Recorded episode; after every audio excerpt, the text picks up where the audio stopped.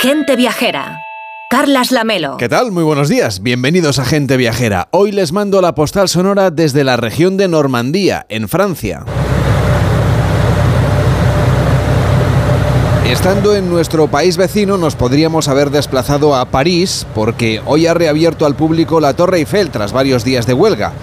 O al Algarve portugués, también en un país vecino del nuestro, porque allí se están preparando para la primera gala de la entrega de las estrellas Michelin de su historia que será en un par de días. Hasta ahora se entregaban las estrellas Michelin portuguesas junto a las españolas en una ceremonia conjunta. Por lo tanto, será a partir de ahora que Portugal tendrá su propia ceremonia de la entrega de las estrellas Michelin. Pero en esta combinación de gastronomía y de viajes he decidido en realidad irme al noroeste de Francia. Estamos en un obrador de quesos. Aquí producen el auténtico queso Camembert de Normandía conocido en todo el mundo por su textura cremosa y también por esa corteza de moho blanco que recubre el cuajo de leche de vaca. Aquí, en Normandía, se usa solamente leche cruda, que se coagula y se desuera para conformar este producto que no existiría de no ser por un hongo que es el que consigue la fermentación única que le caracteriza. La mayoría de los quesos de Camembert y también los de Roquefort o los de queso brie provienen de estos hongos que surgen de cruces conseguidos durante años.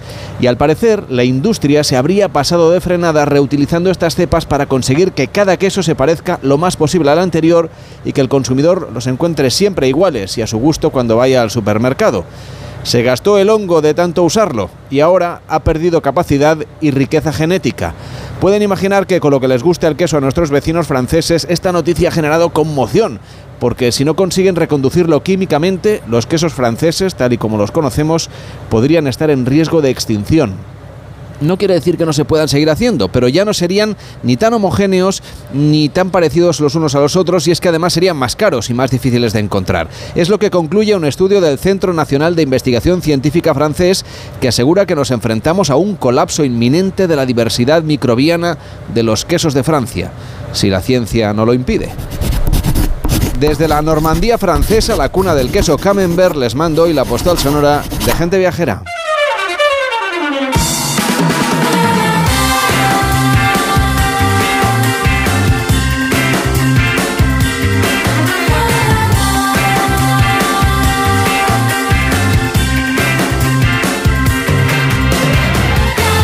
Gente Viajera, el programa de viajes de Onda Cero con Carlas Lamelo. Ya estamos aquí a las 12 y 9, a las 11 y 9 en Canarias. Víctor Herranz, ¿cómo estás? Buenos días. Muy buenos días, Carles. Y también tengo con nosotros a Enrique Domínguez Uceta. Claro, ¿qué tal, Enrique? ¿Cómo estás? Buenos días.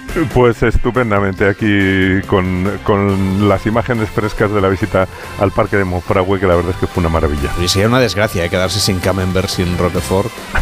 bueno, por Dios, por Dios que hagan lo que sea para solucionarlo. que la verdad que, por cierto, hablando de quesos, ya que hablabas de Monfragüe, Enrique, ayer el equipo de gente viajera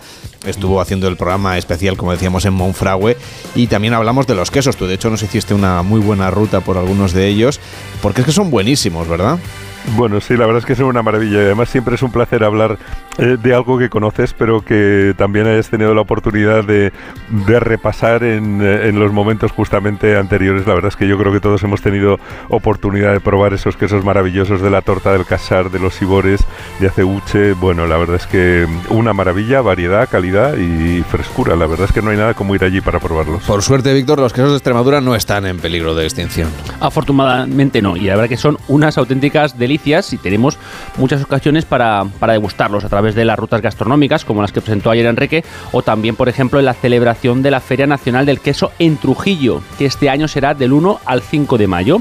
En la feria no solo están presentes los quesos de Extremadura, también es posible degustar más de 300 variedades de queso de toda España y del país invitado, que aunque este año no va a haber país invitado, los que más suelen gustar a los viajeros son los de los vecinos portugueses, franceses e italianos. Yo sé que Italia es un país que conoces muy bien, que lo dominas bastante, así que cuéntanos de los quesos italianos, ¿cuáles nos recomendarías tú? Bueno, yo digo que aparte de los clásicos de la mozzarella de búfala y sus evoluciones como la burrata, el fiordilate o la trenzada, para mí el rey de los quesos en Italia es el parmigiano reggiano, que es de Parma, de la zona también de Reggio Emilia, Módena y Bolonia, y es una delicia, la verdad es creada en esa llanura padana en la Edad Media, probablemente por los monjes del siglo XII o XIII, y también un poquito más al norte, en otra zona que también le tengo mucho cariño, el Trentino Alto Adige, encontramos el famoso Puzzone di Moena, la ricota de cabra y el famoso caprino de calavese. Auténticas delicias, Lamelo. Esos quesos italianos forman parte de la ruta del queso de los Dolomitas, una zona que atraviesa un territorio de paisajes increíbles muy cerca de la frontera norte de Italia.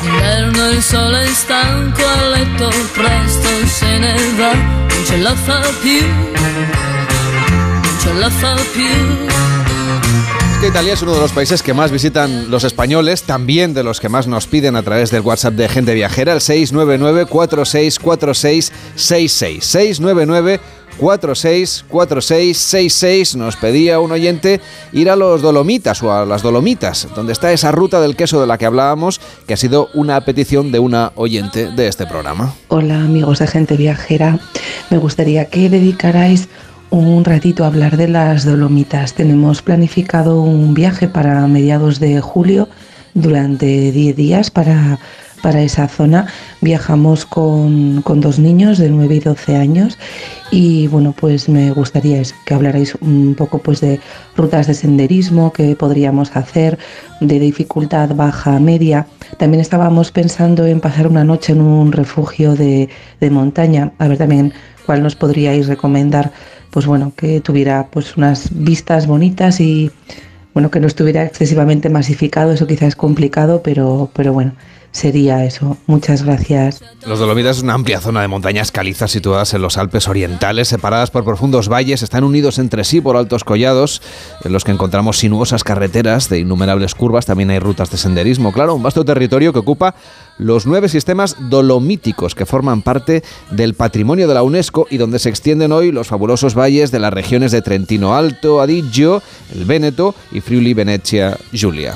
Exactamente, Lamelo. Y es que esta zona de, montaña se extiende por cinco provincias y no solo podemos degustar pues, esos paisajes de rocas rosas, verdes lagos transparentes o monumentales picos nevados, sino que encontramos en nuestro recorrido pues, una intensa variedad de, de plantas, de animales, cuatro idiomas, una infinidad de pueblos donde gustar la, la, comida italiana y es que nos da una sensación pues como de estar cruzando todo un continente. Ya como base, ¿cómo estás? Buenos días. Muy buenos días, muy sí. bien, gracias Carles. Es autor, entre otras muchas, de la guía Lonely Planet de las Dolomitas, que la verdad es que es una zona muy recomendable para esta actividad familiar que nos proponía la oyente. Eh, ¿Qué descubrimos de este territorio cuando vamos por allí de viaje, de vacaciones? Descubrimos de todo. Eh, el oyente yo creo que, se lo va a pasar muy bien porque, porque tendrá de todo. Tendrá senderismo, tendrá gastronomía, lo que decíais, eh, tendrá arte, tendrá cultura. Es un territorio realmente impresionante, las Dolomitas. Es, uno puede ir eh, ahí una y otra vez y no cansarse nunca. Hablaba la oyente, nos pedía en concreto alguna ruta de senderismo que no fuese muy difícil, que pudiera ir con, con la familia, con los niños hay miles y miles de, rutas de senderismo eh, que se pueden hacer, eh, tanto con niños, incluso con, carritos de bebé, porque hay muchos senderos que son eh, y, adaptados eh, para precisamente para los niños. Escuchaba que preguntaba un, también un, refugio. Yo creo que un, una ruta que es bastante fácil, que se puede hacer con niños de 8 o 10 años, es la ruta que sube hasta el lago Sorapis, que es un lago cristalino, es un lago glacial. Eh, bestial de un color de un color nunca visto es que parece artificial y se sube desde Cortina d'Ampezzo que es la reina de, de, de esta zona una ciudad muy coqueta y muy, muy atractiva. Eh, y se puede subir y a, justamente al lado del, del lago hay un, uh, hay un refugio donde se come muy bien, donde se puede pernoctar. Y yo creo que esta es una ruta que, que, que es absolutamente aconsejable, vamos. Y ya como qué actividades y deportes podemos realizar en las Dolomitas, aparte del, del senderismo y de la observación de, de la fauna y la flora. Dependiendo de la, de la, temporada hay diferentes actividades que se pueden hacer. Evidentemente eh, en invierno eh, el esquí el, es, la actividad principal. Esquí, eh, patinaje sobre hielo, eh, se pueden hacer eh, sender, bueno, senderismo con raquetas de nieve son, son, y además eh, vías ferratas, eh, sobre todo eh, en la parte friulana. Hablabais antes que son que las, Dolomitas se extienden en un territorio que abarca cinco, cinco, provincias. Son cinco provincias y tres regiones. en la zona friulana, que es la menos conocida probablemente, hay una gran cantidad de, de, vías ferratas, que hay también en la zona de Cortina. Eh, se puede hacer eh, ciclismo, se puede hacer eh, para, hasta parapente. Entonces, mm, es como para no aburrirse nunca realmente. Bueno, entre los motivos por los que ha sido declarada la zona Patrimonio de la Humanidad, una de ellas es la belleza, así, con, con, con, esta palabra tan sencilla y tan bonita. Yo creo que es uno de los territorios naturales seguramente más bonitos de toda Europa. Lo es. No sé si tú has podido verlo, pero hay una cosa que, es muy característica, es una palabra rarísima en italiano, en castellano no sé, eh, es igual y se llama enrosadira. ¿Qué es la enrosadira? La enrosadira es eh, al atardecer, cuando los rayos del sol golpean las eh, rocas tan peculiares de las Dolomitas, se forma como un aura rosa que envuelve todo esta aura, esta sensación de, maravilla, eh, es, muy peculiar y solo es una de las muchas bellezas y de las muchas fascinaciones que, regala, que regala el territorio. Eh, tú decías bosques, las montañas, la nieve, los ríos, los lagos. Eh, es bellísima, realmente. Pensando en la oyente, ya ¿Qué tal se come por ahí, por esa zona de Italia? ¿Qué le podemos recomendar? Ella no lo preguntaba, pero imagino que tendrá que, comer mientras va de vacaciones, como todo el mundo, así que vamos a hacerle alguna recomendación. Hablabais eh, de los quesos. En las Dolomitas también hay quesos muy, muy buenos, son quesos de vaca. Eh, en la zona de, del, norte eh, de las Dolomitas, en las Dolomitas septentrionales, digamos, se pueden comer excelentes quesos, se come se comen sopas. Mm, te digo, no hay un, un plato que identifique eh, exactamente las Dolomitas. Pero en cada territorio, en cada pueblo, eh, es posible encontrar especialidades eh, locales y, hay que probarlas todas realmente. Oye, gente viajera, resolviendo un destino a la carta que nos pedía una oyente en el 699-464666. Puede mandarnos notas de voz y pedirnos el suyo. 699-464666. Hoy los Dolomitas con Giacomo Bassi, que ha escrito la guía del Lonely Planet de, este, de esta zona de Italia, muy al norte. Que vaya muy bien, hasta la próxima. Buenos días. Gracias.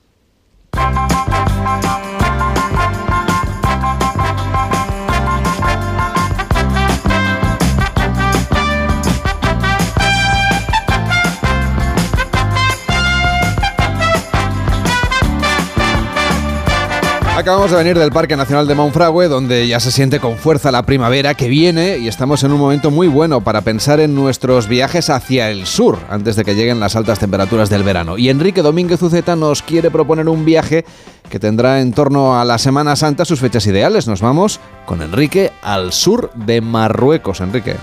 Pues sí, antes de que suban las temperaturas allí en el sur de Marruecos, que pueden subir mucho a partir de finales de abril o de mayo. La Semana Santa, por eso yo creo que es un tiempo perfecto para, para viajar al Sáhara y el sur de Marruecos yo creo que es la más cercana de las puertas del Sáhara para nosotros. Y además es un viaje precioso, realmente es uno de los grandes viajes que ofrece Marruecos, un recorrido por el Valle de las Casbas, que es un itinerario por el interior de Marruecos, bordeando las montañas del Atlas por el sur y asomándonos ya al desierto del Sahara. Un viaje que podemos hacer con nuestro propio coche, claro, pero podemos ir también volando a Ouarzazate y alquilando allí un coche o con una agencia, por supuesto, pero es un viaje en movimiento, no es para ir a ver una ciudad y empaparse de ella, es un verdadero viaje itinerante, llegando a, lugares a los que a los que tenemos que querer llegar con una mezcla yo creo que casi insuperable de exotismo por una parte y de facilidad por otra. Y tenemos que poner en nuestro objetivo llegar hasta Ouarzazate, que es la principal ciudad para los viajeros al sur de la cordillera del Atlas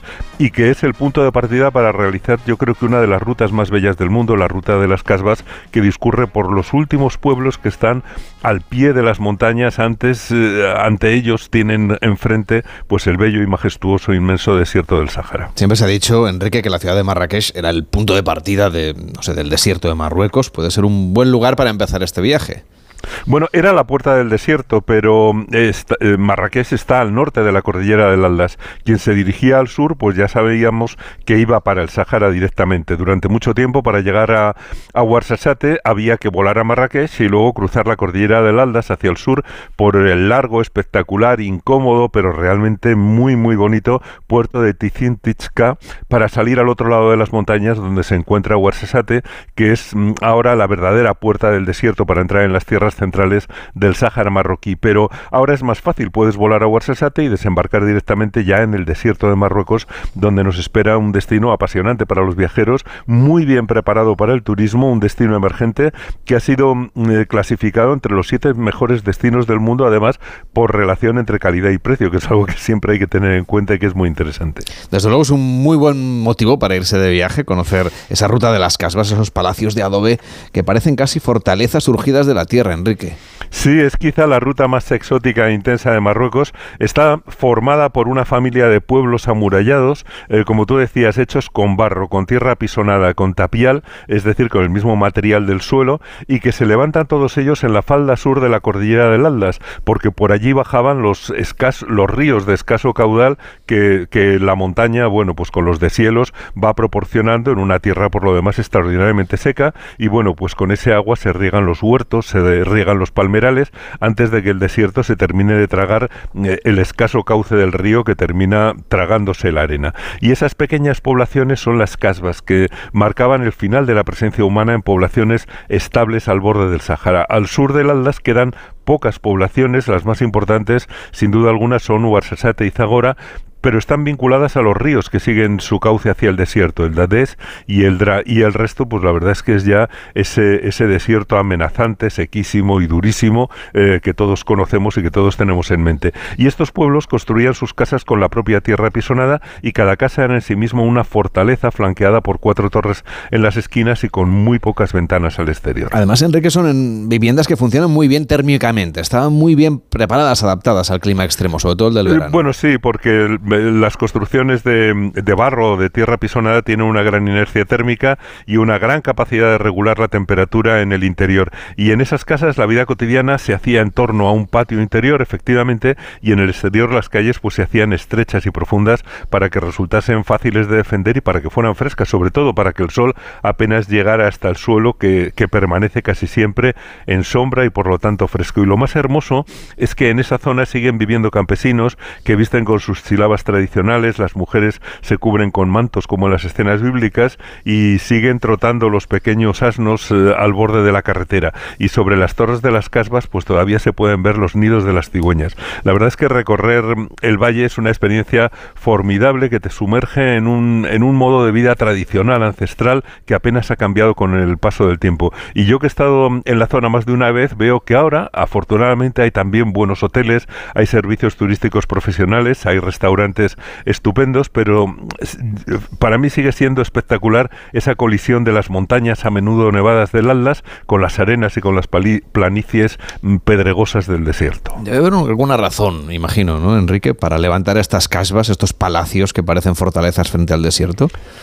Bueno, el motivo principal em, es que por lo que hoy es la ruta de las casbas, eh, antes pasaban las caravanas que se dirigían al interior de Marruecos y que invocaban ese puerto de Tichka que decía antes para salir a Marrakech, que era el gran mercado al que llevaban esclavos, llevaban oro y traían todas las riquezas de Oriente y del sur de África. Y esas caravanas pagaban impuesto a las poblaciones del camino, en las que los acogían y protegían y les aportaban una riqueza que no procedía de la agricultura, casi inexistente, eh, pero que eran eh, como pequeños jalones en el camino que protegían a las caravanas a cambio de dinero. Y también había algunos reinos ricos metidos en las montañas que compraban lo que traían aquellas caravanas que venían desde el sur de África. La verdad es que es una historia mm, apasionante y casi secreta de la que estos edificios pues son un testimonio vivo todavía, aunque casi de milagro. Por eso mm, declararon eh, la más hermosa de todas estas casbas patrimonio de la humanidad. Fue la casba de Ait Benadú, de la que casi nadie habrá oído hablar, mm, a no ser que haya estado allí, y yo creo que es uno de los lugares del patrimonio mundial menos conocido y, por otra parte, pues uno de los pueblos más hermosos de África. Una casba mm, con maravillosos edificios de tapial, esas fantásticas torres de barro que emergen de un pueblo del color de la tierra al pie de las ruinas de un granero elevado sobre un promontorio a orillas de un río estacional, un río que avanza sin prisa desde las montañas que tiene a la espalda y en la parte baja pues hay algunas tapias que encierran el paraíso verde de los jardines llenos de palmeras de atileras y todo eso pues tiene un aire de belleza detenida en el tiempo que realmente es muy muy emocionante. Bueno, es un pueblo tan bonito que ha salido en varias películas que yo creo que ha visto toda la audiencia de gente viajera como Lorenz de Arabia.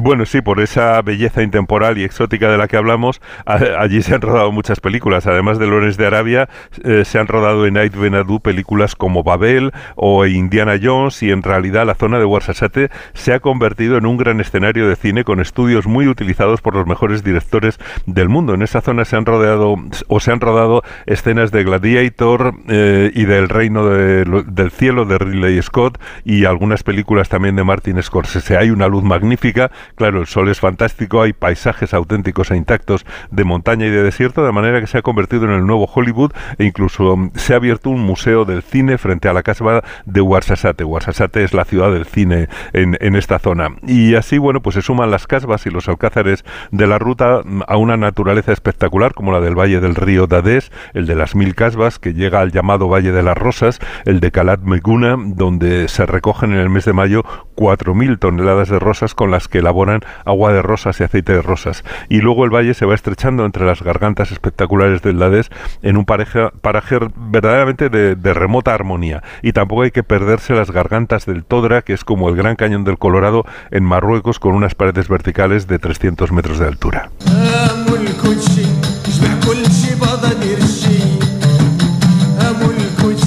Pero uno de los grandes atractivos, Enrique, de este viaje que estamos haciendo al sur de Marruecos es internarse en el desierto, en las dunas. Bueno, yo creo que es el sueño de todo el mundo, ¿no?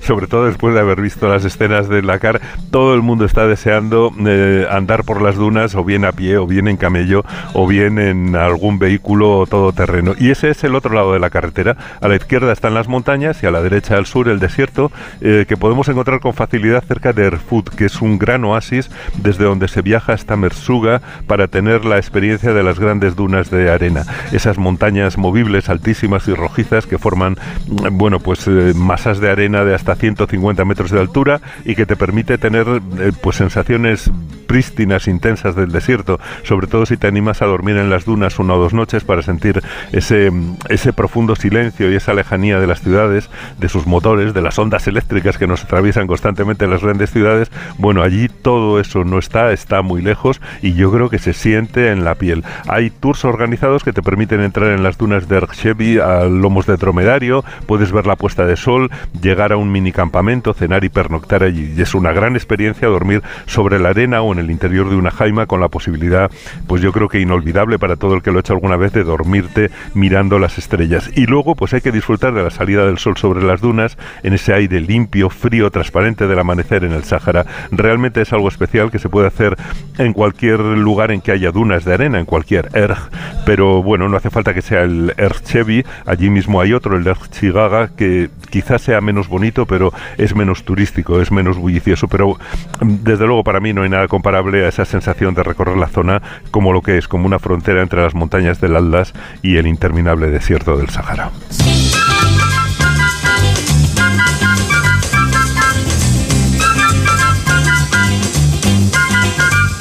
Nos contaba Enrique cómo estaban construidas y proyectadas esas pequeñas poblaciones, esas casas de adobe, esas calles estrechas para preservar, por ejemplo, la temperatura. Y es que cómo se diseñan las ciudades conforma muchísimo los destinos. Por ejemplo, en nuestro país, en España, los españoles somos los ciudadanos europeos que más caminamos en nuestros desplazamientos diarios. Es un dato del último estudio de la Fundación Vinci Autoroutes, lo que hace reflejar la realidad que vemos cada día cuando salimos a la calle un montón de cosas porque en realidad tenemos que caminar bastante eso nos sitúa por encima de países como Bélgica. Alejandra Carril, ¿cómo estás? Buenos días. Hola, Carles, buenos días.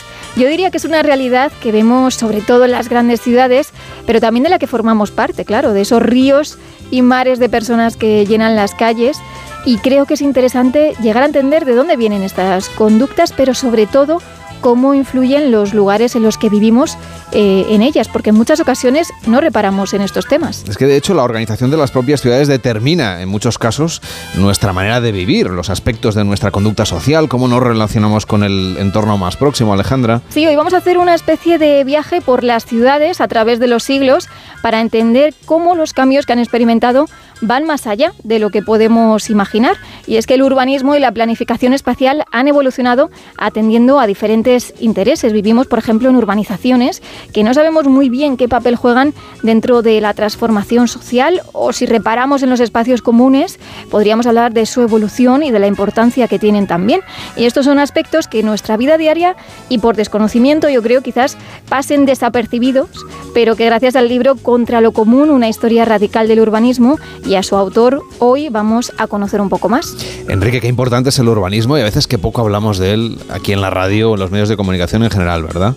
Pues sí, es una ciencia en la que es un poco complicado, eh, o sea, es muy interesante de estudiar, pero es muy complicado aplicarlo luego a la, vida cotidiana desde, desde la política, pero efectivamente mm, eh, hay también otros, otros factores que influyen en el urbanismo, no solamente la planificación, sino también el clima y, a veces eh, el tamaño de la vivienda propia, porque yo creo que en España nos gusta estar en la calle, entre otras cosas porque nuestras, viviendas, nuestras viviendas han sido muy pequeñas durante mucho tiempo. Está con nosotros también Álvaro Sevilla Buitrago, que es profesor de la Escuela Técnica Superior de Arquitectura de la Universidad Politécnica de Madrid y autor de este libro Contra lo Común, una historia radical del urbanismo. Hola Álvaro, ¿qué tal? Buenos días. Hola Carles, buenos días. Nos, contaba Enrique que en función un poco de cómo sea el tamaño de las casas, la disposición de las calles, que, que, que cambia mucho la forma de vivir. No sé si el urbanismo cambia la forma de vivir o la forma de vivir determina el urbanismo o es un poco una mezcla de las dos cosas. Es una dialéctica entre ambas, por supuesto. Lo que sucede es que en un determinado momento en esa, en esa dualidad pues eh, hay estrategias y intereses que intervienen para intentar bueno, pues derivar o, orientar ese, ese, tipo de procesos en, en un determinado sentido. ¿no? Eh, y bueno, pues es un poco el, el, el, momento en el que el urbanismo, decía Enrique que el urbanismo es una ciencia, el urbanismo a la gente que estamos dentro de la disciplina sabemos y nos nos gusta pensar más en ella como, como, una forma de política, porque al fin y al cabo se, se encarga precisamente de, de organizar, eh, de organizar los espacios en los que vivimos, de distribuir las actividades, de distribuir a, a distintos grupos sociales, etc. Y esto es, es política más que ciencia. ¿Hay urbanismo para ricos y para pobres, por ejemplo, en las ciudades? Hay lugares para ricos y para pobres, desde luego, y hay eh, estrategias que intentan eh, segregar lo máximo posible esos distintos lugares y esos distintos espacios, eh, o por lo menos intentar que, que, no entren en conflicto entre, entre sí. ¿no? el libro pues eh, habla un poco precisamente de, a lo largo de la historia, distintos intentos de encontrar bien una solución armoniosa entre esos distintos espacios para distintas clases o grupos sociales, o bien directamente de intentar transformar aquellos espacios que son más conflictivos eh, para evitar que, que lo sean. Pero tú crees que eso pasa solamente, por ejemplo, aquí en Europa o en los países occidentales o también en otros lugares? Esto pasa en todos los lugares. Lo que sucede es que eh, quizás en, nuestro entorno, en Europa, en Norteamérica, tenemos una historia más larga de herramientas eh, urbanísticas, de políticas urbanas más formales o más incrustadas dentro de las lógicas de, la administración pública, de los gobiernos locales, etcétera, para intentar regular y, gobernar ese tipo de procesos. Entonces, eh, cuando vamos buscando estrategias eh, para mm, bueno, orientar, como decía, este tipo de procesos de urbanización en un determinado sentido o de acuerdo a determinados intereses, eh, digamos que estas herramientas, las políticas urbanas, es más fácil leerlas en el, en el mundo occidental.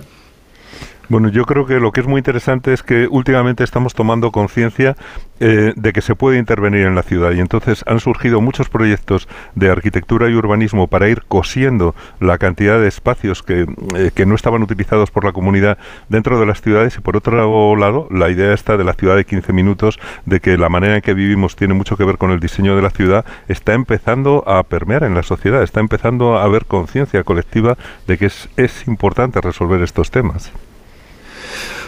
Bueno, eh, yo he de decir que no es recientemente que tomamos conciencia de, esto.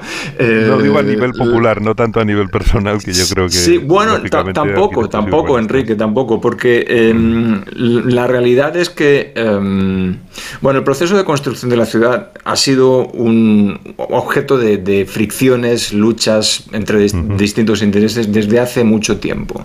Cuando este tipo de, de fricciones se hacen muy intensas, surge en momentos de conflicto abierto en los que eh, no solo élites sociales o económicas, sino también eh, grupos sociales de clases vulnerables, clases populares, clases trabajadoras, toman conciencia de del poder que tienen de eh, apropiarse del espacio, de producir un espacio según sus propios intereses o necesidades, y esto genera eh, este tipo de conciencias eh, de forma muy, muy obvia. En el libro esto se ve a lo largo de, tres siglos prácticamente. ¿no? Entonces, bueno, las... las em, lo que más recientemente vemos en los medios, ideas eh, como la ciudad de los 15 minutos, etcétera, esto también tiene una historia muy larga, ¿no? de, más de un siglo de modelos urbanísticos que intentan, eh, bueno, mm, muchas veces con la mejor de las intenciones, lograr soluciones eh, que mejoren o que contribuyan a mejorar la, vida cotidiana de la gente,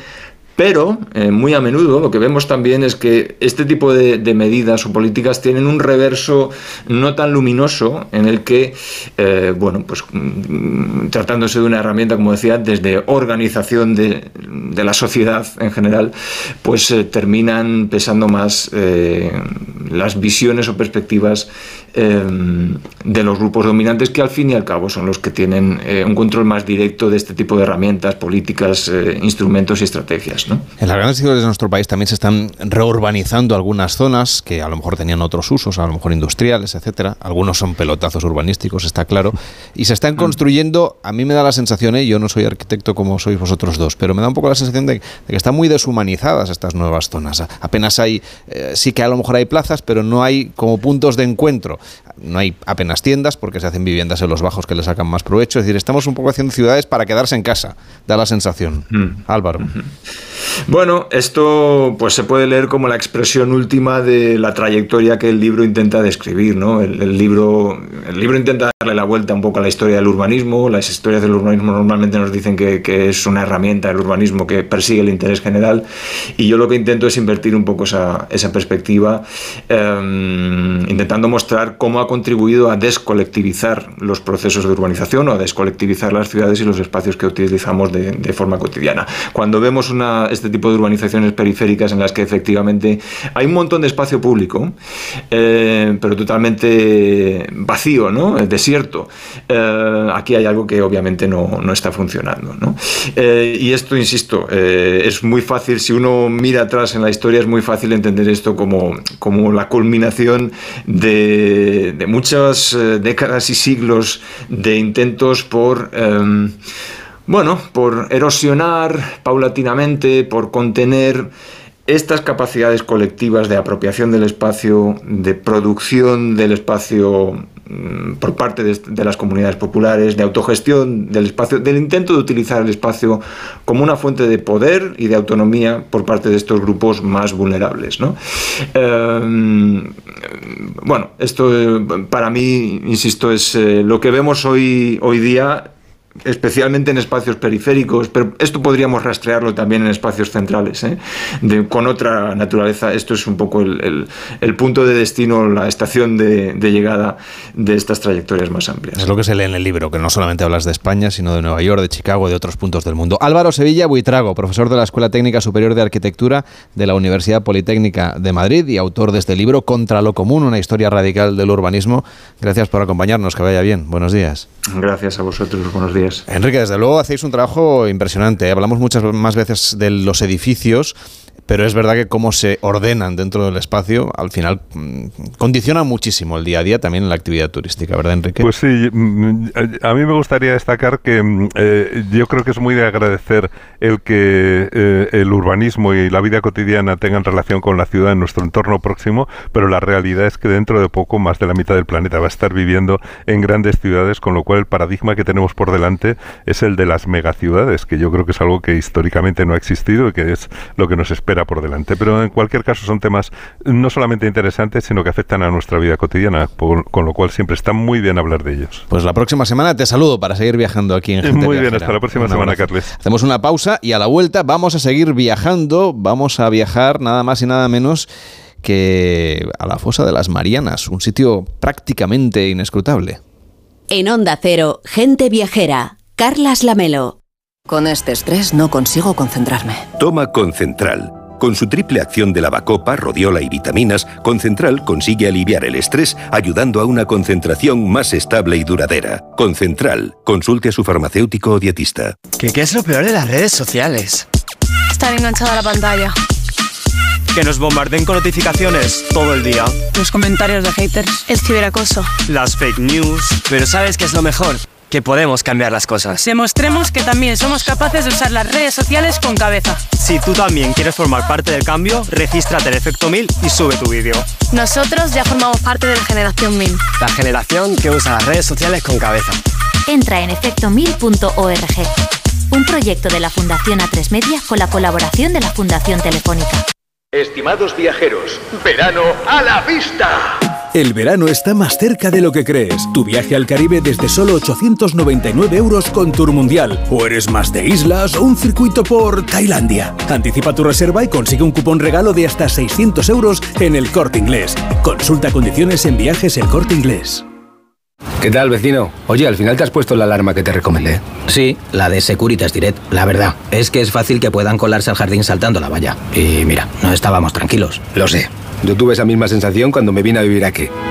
Protege tu hogar frente a robos y ocupaciones con la alarma de Securitas Direct. Llama ahora al 900-272-272. Recuerda, 900-272-272. ¿Cansado? Revital. Tomando Revital por las mañanas recuperas tu energía, porque Revital contiene ginseng para cargarte las pilas y vitamina C para reducir el cansancio. Revital, de Pharma OTC. Dos años después del inicio del conflicto de Ucrania, la emergencia continúa. Millones de personas han perdido sus hogares y para las que permanecen en el país, los bombardeos y los ataques son parte de la vida diaria. Tu ayuda es vital ahora. Necesitan atención médica y psicológica, refugio, alimentos y agua potable. Envía Bizum al 02076. Llama al 900 595 216 o entra en comitéemergencia.org.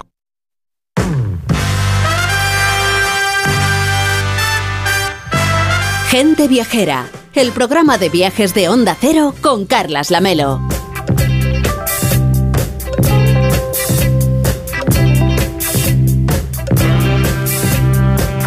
Hay pocos lugares realmente en la Tierra que estén aún por explorar, pero ¿y en el océano, en el mar? Pues bien, hay uno. Por ejemplo, la fosa de las Marianas, localizado en el Océano Pacífico. Es una de esas zonas que aún hoy en día es un misterio para el ser humano, para la ciencia, considerada como el área más profunda del planeta. Descender por ella es todo un hecho histórico, que han conseguido además muy pocas personas. En nuestro país, por ejemplo, lo ha conseguido Héctor Salvador, piloto de sumergibles y director de operaciones de Triton Submarines. ¿Qué tal? Muy buenos días. Hola, buenos días. Fuiste el primer español en bajar a la fosa de las Marianas ya hace unos años. ¿Qué tal la experiencia?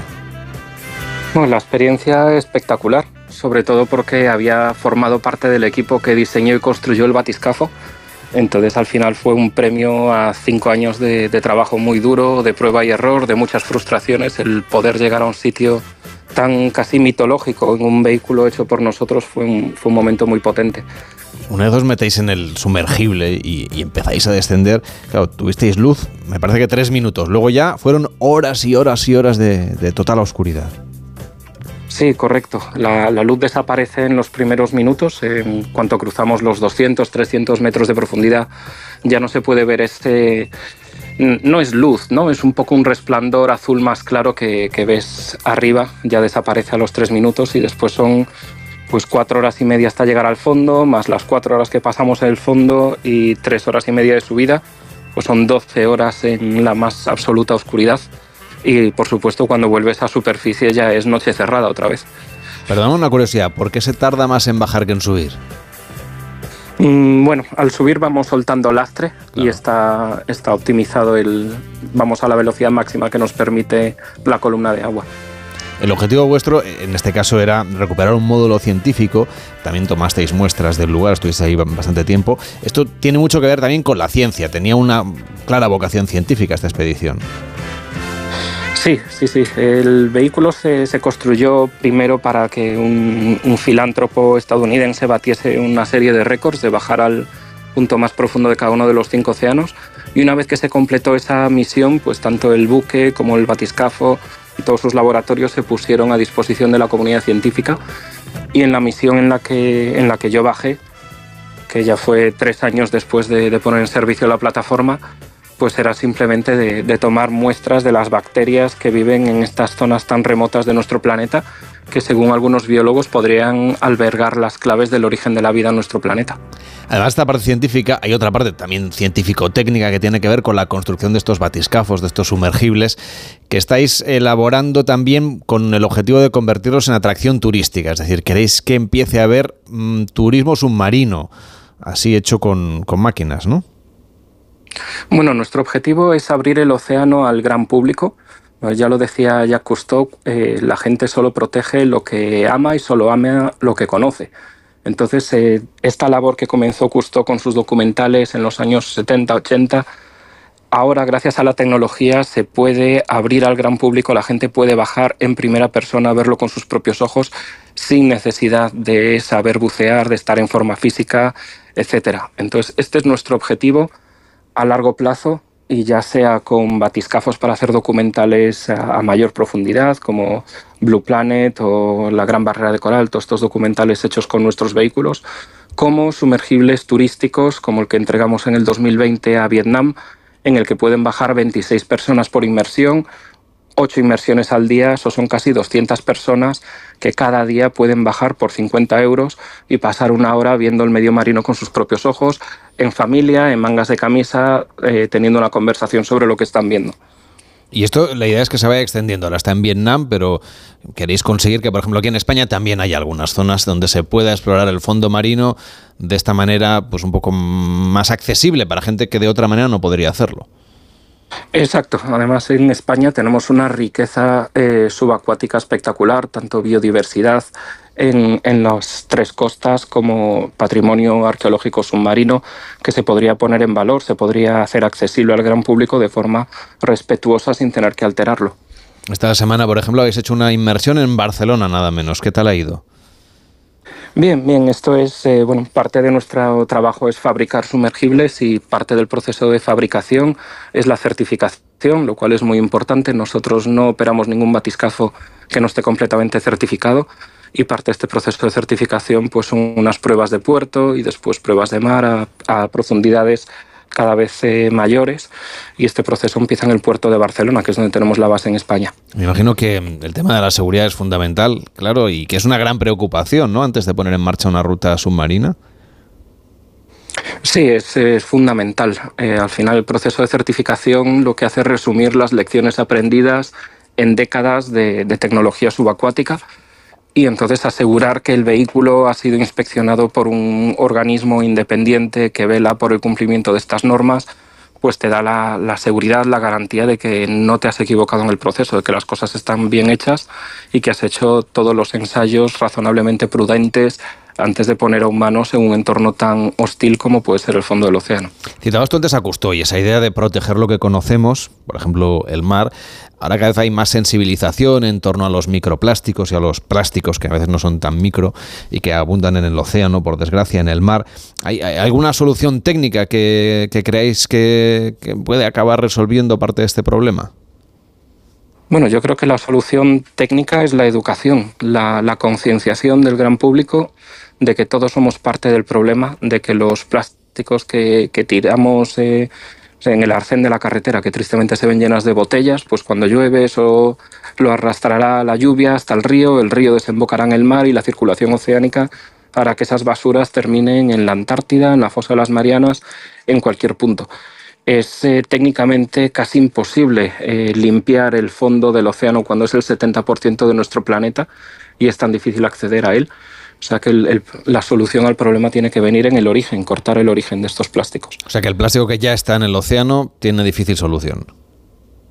Claro, el que flota es fácil de, recogerlo, pero solo flota el que es menos denso que el, que el agua. El que, el que pesa más se va al fondo y los fondos marinos son auténticos vertederos ya no solo de plásticos, de, bidones, de neumáticos. Hay, hay, países que las basuras de su país las tiren en alta mar en cuanto cruzan las 12 millas. Es un problema a escala global porque al final el océano nos comunica a todos en este planeta. Pues no, no, sirve que un país lo, lo, respete y el de al lado lo esté, lo esté tirando, porque al final todo se mezcla. Volviendo un poco a la, parte turística que tiene esta actividad, estáis trabajando en cascos transparentes para tener una visibilidad de estos sumergibles que están pensados para ir a conocer los fondos de, de nuestros océanos, de nuestros mares de manera un poquito más sostenible y sobre todo más accesible para los grandes viajeros. ¿Cómo va este avance técnico que creo que tiene bastante dificultad? Bueno, tiene dificultad bajar cada vez a profundidades mayores con cascos transparentes. Eso siempre ha sido el, punto clave de nuestra empresa, los cascos eh, de los batiscafos hechos de metacrilato, que tiene una propiedad preciosa, que es que tiene el mismo índice de refracción que el agua de mar, lo que quiere decir que cuando se sumerge, cuando se moja, desaparece ópticamente. Entonces no ves ninguna barrera que te esté separando del medio marino.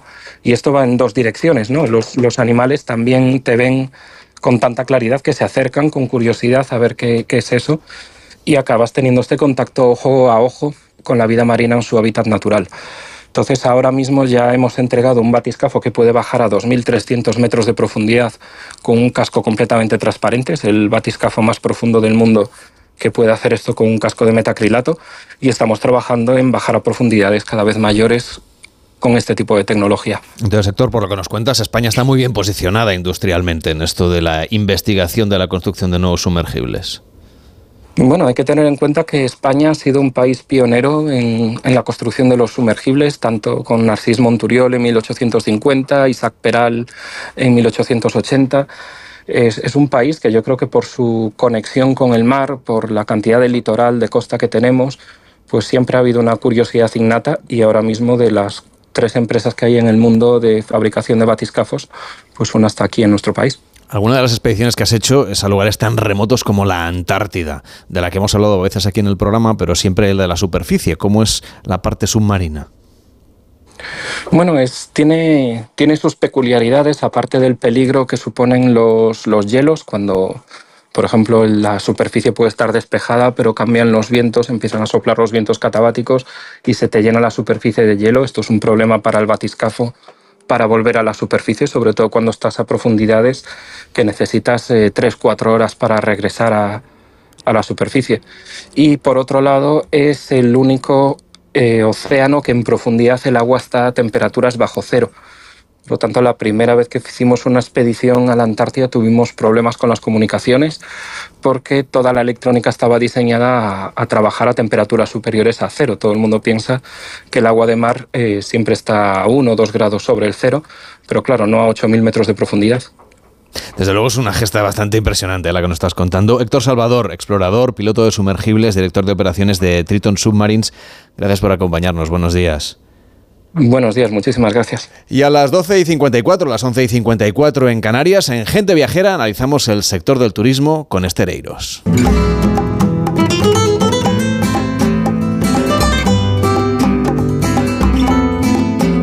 Gente Viajera con Estereiros, porque turismo somos todos. Amigos de Gente Viajera, buenas tardes. Lamento, bueno, haber tardado un poquito en contactar con ustedes, con vosotros. La FIO, Parque Nacional de Monfragüe.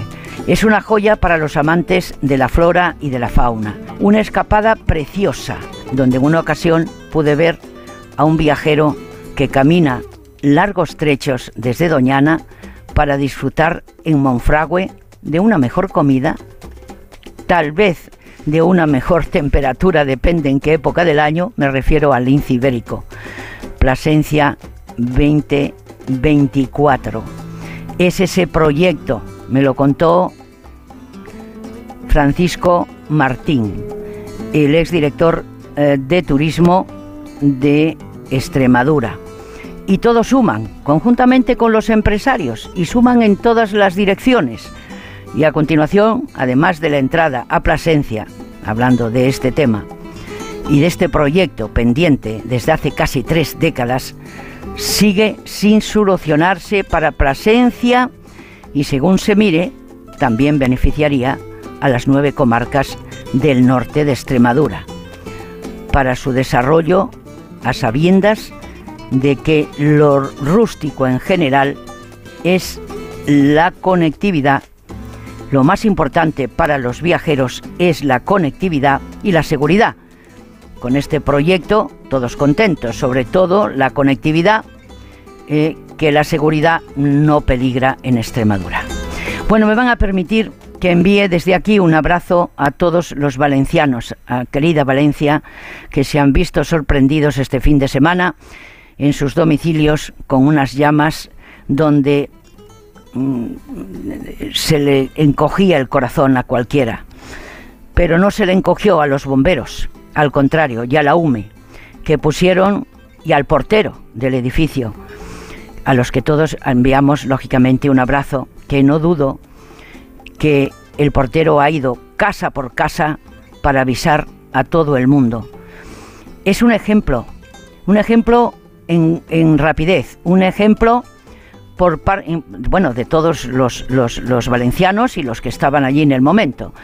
Un, lógicamente, mm, una rapidez en el gobierno eh, eh, comunitario, cuyo presidente de la comunidad, el señor Mazón, y el Ayuntamiento de Valencia han puesto manos a la obra para atender a todas esas personas, muchas de ellas han perdido. Ayer mm, nos fuimos a dormir eh, con 10 fallecidos eh, nuestro pésame para sus familiares y que, también gracias a esos voluntarios que han puesto manos a la obra para ayudar a que tuvieran donde dormir. También lo hicieron los hoteleros.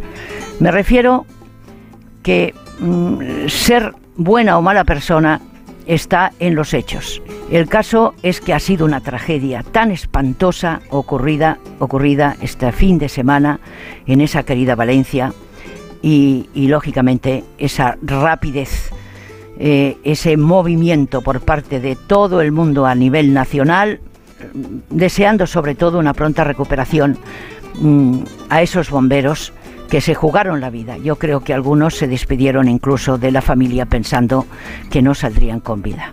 Así que amigos, turismo somos todos. Vamos a seguir viajando en Onda Cero. Buenas tardes.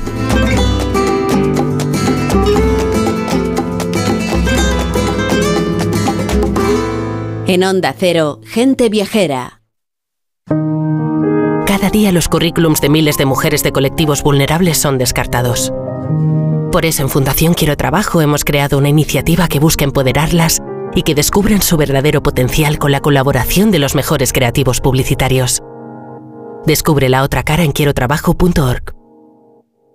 ¡Begoña! Si me pongo así es por tu culpa. Porque me estás mintiendo, reconócelo. Hay otro hombre. Andrés de la Reina para servirle. Cuando le vi, debí imaginar que era mi cuñado. Sueños de libertad. Gran estreno. Hoy a las 10 de la noche. Y a partir de mañana, todas las tardes, de lunes a viernes a las 4 menos cuarto. En Antena 3. La tele abierta.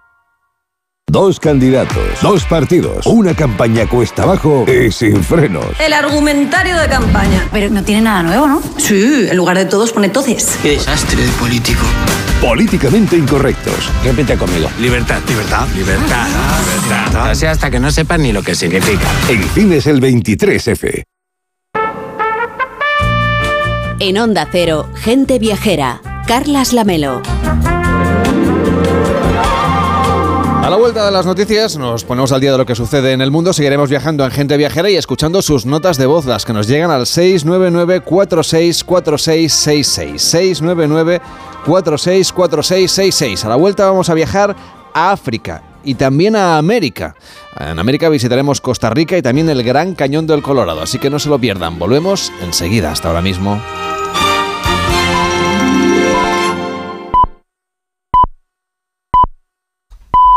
La una a las 12 del mediodía era con Carlas Lamelo. Este domingo hay liga en Radio Estadio. Con el partido del líder en el regreso de Sergio Ramos al Bernabéu. Real Madrid-Sevilla. Y por la permanencia, sabor a final en el Cádiz-Celta. Además, Betis Athletic y Las Palmas Osasuna. Con las paradas habituales en los estadios de Segunda División. Y en baloncesto, clasificación para el Eurobásquet 2025. Bélgica-España. Este domingo desde las 3 de la tarde, todo el deporte te espera en Radio Estadio, con Edu García. Te mereces esta radio. Onda Cero, tu radio.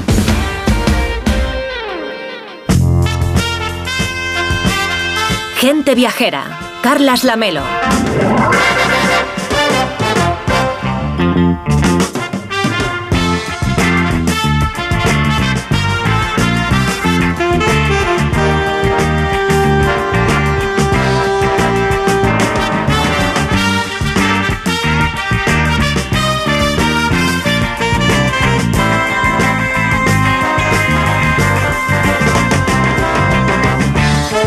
La 1 y 7, las 12 y 7 en Canarias, estamos en Gente Viajera en Onda Cero. Ya sabe que puede escucharnos a la carta siempre que usted quiera en ondacero.es barra Gente Viajera, en la aplicación de Onda Cero, en youtube.com barra Onda Cero, en el canal de YouTube de nuestra cadena y por supuesto en las principales plataformas de audio donde puede aprovechar también y suscribirse. Y por ejemplo en nuestra web también puede recorrer o volver a escuchar o leer algunos de los reportajes del equipo de colaboradores de este programa. De ayer mismo, esa ruta gastronómica por Extremadura que nos hacía Enrique Domínguez Uceta. Y hablando de gastronomía, Víctor, el de los mejores cocidos de Madrid, que sepas que es lo más visitado de esta semana. Hombre, es que el cocido madrileño tiene, tiene su qué. O la escapada de leyenda a la provincia de Burgos, que ha estado ahí. ahí. Ha, ha habido días que te ganaba Burgos, ha habido días que ha ganado el cocido. Bueno, porque es que Irene hizo un buen reportaje hablando de Cristina de Noruega, de Covarrubias y de. Es una tierra muy maravillosa. También el calendario y el mapa para ver los almendros en flor este 2024, un recorrido por la Provenza, siguiendo la vida de Van Gogh, o una guía básica de Estambul, o un viaje a Pekín. Son algunas de las recomendaciones que encuentra en ondacero.es barra gente viajera. Y si quiere recomendaciones a la carta, nos las puede pedir en el 699 464666 699 464666 Hola, gente viajera. Estoy planeando mis vacaciones de Semana Santa y la verdad que ando un poco perdida porque quiero irme eh, por España a algún lugar con montaña. Hay muchas oportunidades, pero no sé, eh, estoy mirando ir al Parque Nacional de Ordesa. ¿Me podéis dar recomendaciones? Gracias. Pues venga, apuntamos Parque Nacional de Ordesa y Monte Perdido para comentarlo dentro de unos días. Aquí en Gente Viajera no muchos porque las vacaciones de Semana Santa, y esto es una buena noticia, están a la vuelta de la esquina. Que por cierto, eh, no sé si lo sabe el oyente, pero España es el segundo país más montañoso de Europa. Pues 699-464666, un viaje por el Parque Nacional de Ordesa y el Monte Perdido. Pero hay más peticiones de los oyentes. Hola, buenos días. Soy Lucía de Madrid. Esto mm, hace unos meses quería ir a Jordania a hacer un viaje, pero como estalló el, el problema entre los palestinos y, y los judíos pues me dio un poquito de, de miedo ir. Y simplemente como ha pasado el tiempo y veo que esto continúa y tal, sí que he preguntado por ahí, todo el mundo me dice que está normal el destino. Pero bueno, me gustaría un poco que me dijera si es la mejor época para ir y si, bueno, la mejor época creo que no. Pero bueno, eh, si es un buen momento de poder ir, si está todo tranquilo, si en esa zona no pasa nada. Y, y bueno, sería aproximadamente una semanita, un, un poquito menos. Eh, nada más, muchísimas gracias, enhorabuena por, por vuestro programa y, y muy amables. Siempre contestáis todas mis dudas. Lo que nos llega de Jordania es que efectivamente las zonas turísticas y la mayor parte de zonas vamos, están más que tranquilas. De hecho, están tan tranquilas que Víctor Herranz se va por ahí de vacaciones. Sí, porque yo por esta oyente, vamos, voy a Jordania lo que haga falta para Te ibas ya antes de lo que pidiera la oyente. Se va a ir en Semana Santa. Huye de las procesiones. Para irse al desierto. Exacto. Bueno, vamos a hacer buceo, yo creo. Ah, tú te vas abajo al fondo del mar. Abajo del mar. Pues eh, haremos el destino Jordania, creo que sí, antes de que, de que esta oyente se vaya de vacaciones. 699-464666, el WhatsApp de viajera. Hola, buenos días y sobre todo enhorabuena por el programa, que me encanta escucharlo y es súper agradable también escucharlo. Eh, me gustaría saber si pueden hablar un poquito de Sri Lanka, que tenemos pensado viajar hacia allá.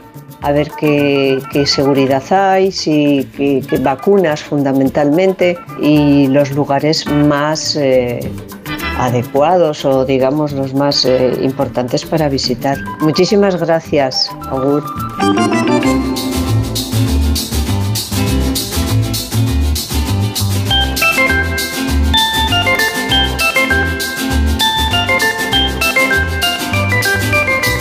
Pronto le vamos a proponer una ruta un poco original a la oyente que es hacer Sri Lanka en ferrocarril, que merece Ah. mucho la pena. Es una propuesta un poco diferente, ¿eh? además de las playas, de las pagodas, en fin, de todo lo que tiene que ver Sri Lanka y por supuesto Las de, la- montañas. de la capital de las montañas, hay senderismo, en fin, muchas cosas interesantes. Un lugar seguro y también miraremos lo de las vacunas, que eso siempre hay que estar al quite. 699-464666, el WhatsApp de gente viajera. Hola, soy Javier Pérez y a mí me gustaría viajar a Egipto a ver las pirámides. Me encantaría. Gracias.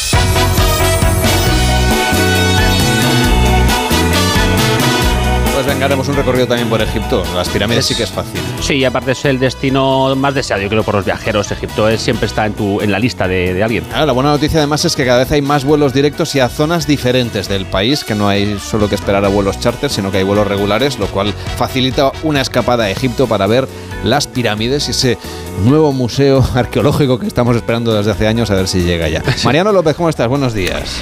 Muy buenos días, ¿qué tal? Pues sí, esperando el museo, que también los egipcios esperan que llegue la mejor oportunidad para la inauguración oficial. Bueno, pues esa inauguración oficial la contaremos aquí en Gente Viajera, pero antes queríamos invitar a los oyentes a realizar un viaje por África. Hombre, podría ser Egipto uno de los países, pero nos vamos a ir más a la zona de naturaleza, del turismo étnico. Este continente es seguramente una de las zonas del mundo de las que menos se habla y en, en las noticias, en los informativos, etcétera, pero es un destino plagado de propuestas de turismo cultural, de naturaleza, también de gastronomía, cada país. Hombre, es un continente entero, ¿eh? Perdónenos porque nos vamos a dejar la mayor parte del continente y la mayor parte de experiencias por explicar, pero vamos a ir por algunas que seguramente a usted le interesan mucho y que son muy conocidas, como hacer un safari, pero también otras un poco más desconocidas, como ir a conocer las comunidades étnicas de las diferentes regiones donde se vive de una manera singular, diferente, donde el turismo también está sirviendo para mantener la forma de vida de esas comunidades. Desde luego, y es que África es un destino que muchas veces por el desconocimiento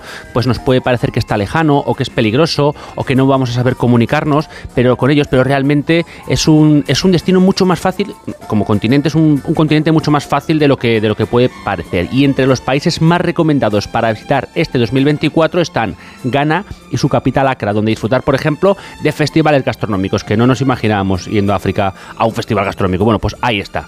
También Marruecos, donde ciudades como Rabat, por ejemplo, están en plena reinvención artística, o Kenia Tanzania, que son siempre pues un buen sitio para, para disfrutar de esos paisajes de película, hacer safaris o bucear con delfines, por ejemplo. y si usted tiene la suerte de vivir en Madrid, pues antes de preparar un viaje a África se puede pasar por la Casa de África, Casa África. Está con nosotros el jefe del área de Cultura y Educación de Casa África, que es Juan Jaime Martínez. ¿Cómo está? Buenos días. Hola, buenos días. Muchísimas gracias por la invitación. Es un placer compartir con, con ustedes y sobre todo hablar de poder hablar de África y en positivo, que es lo importante. Decíamos que eso pasa pocas veces en los medios de comunicación. No hablamos poco de África y cuando hablamos, pues tristemente es por, por revueltas, por guerras civiles, por, por problemas políticos, también por cuestiones medioambientales, que son siempre malas noticias, por desgracia.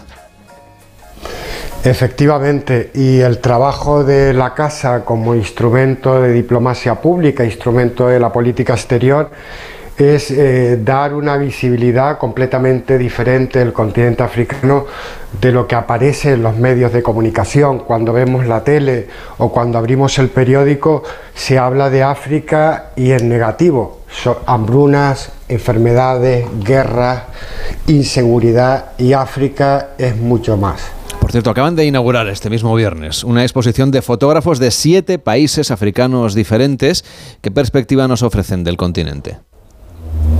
Bueno, este, nosotros desde Casa África, como comenté, somos una institución de diplomacia pública, formamos parte de la política exterior del gobierno de España y, como cualquier institución tiene un plan estratégico y el papel de la mujer es fundamental cambio climático, migraciones, son temáticas que forman parte de eh, nuestra programación diaria.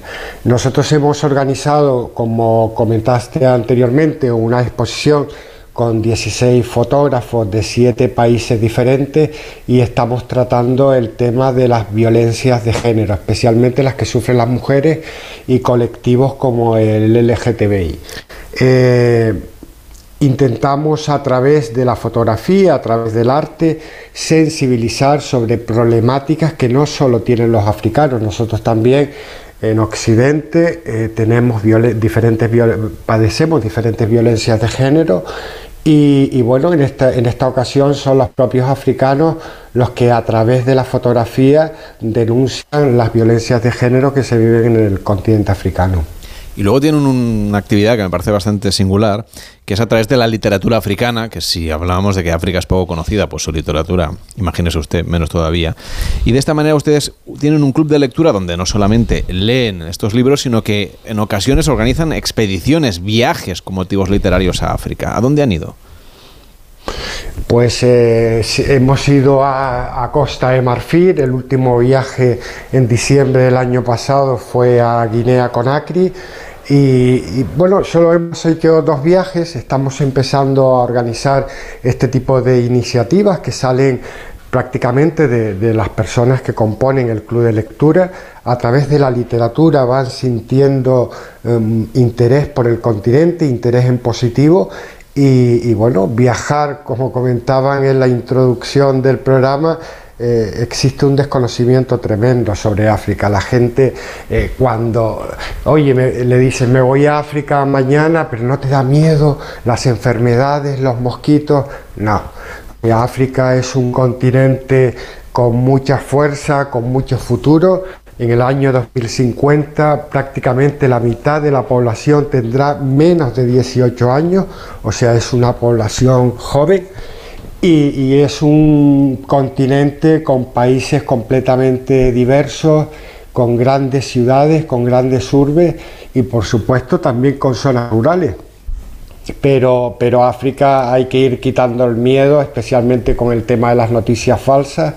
Trabajamos esa área también a través de talleres. Tenemos un proyecto educativo en la educación secundaria de Canarias que prácticamente eh, se benefician más de 20.000 estudiantes de este proyecto y utilizan las unidades didácticas más de 900 profesores. Son los datos del curso anterior. O sea que nosotros a través de la educación también sensibilizamos y mostramos una imagen del continente completamente diferente a la que se muestra en los medios de comunicación. Pues buenos días, eh, señor Segura, encantado de saludarle. Yo, si me permite, quería preguntarle qué destino o destinos en los que usted ha conocido recientemente de África nos propondría a los viajeros para este 2024.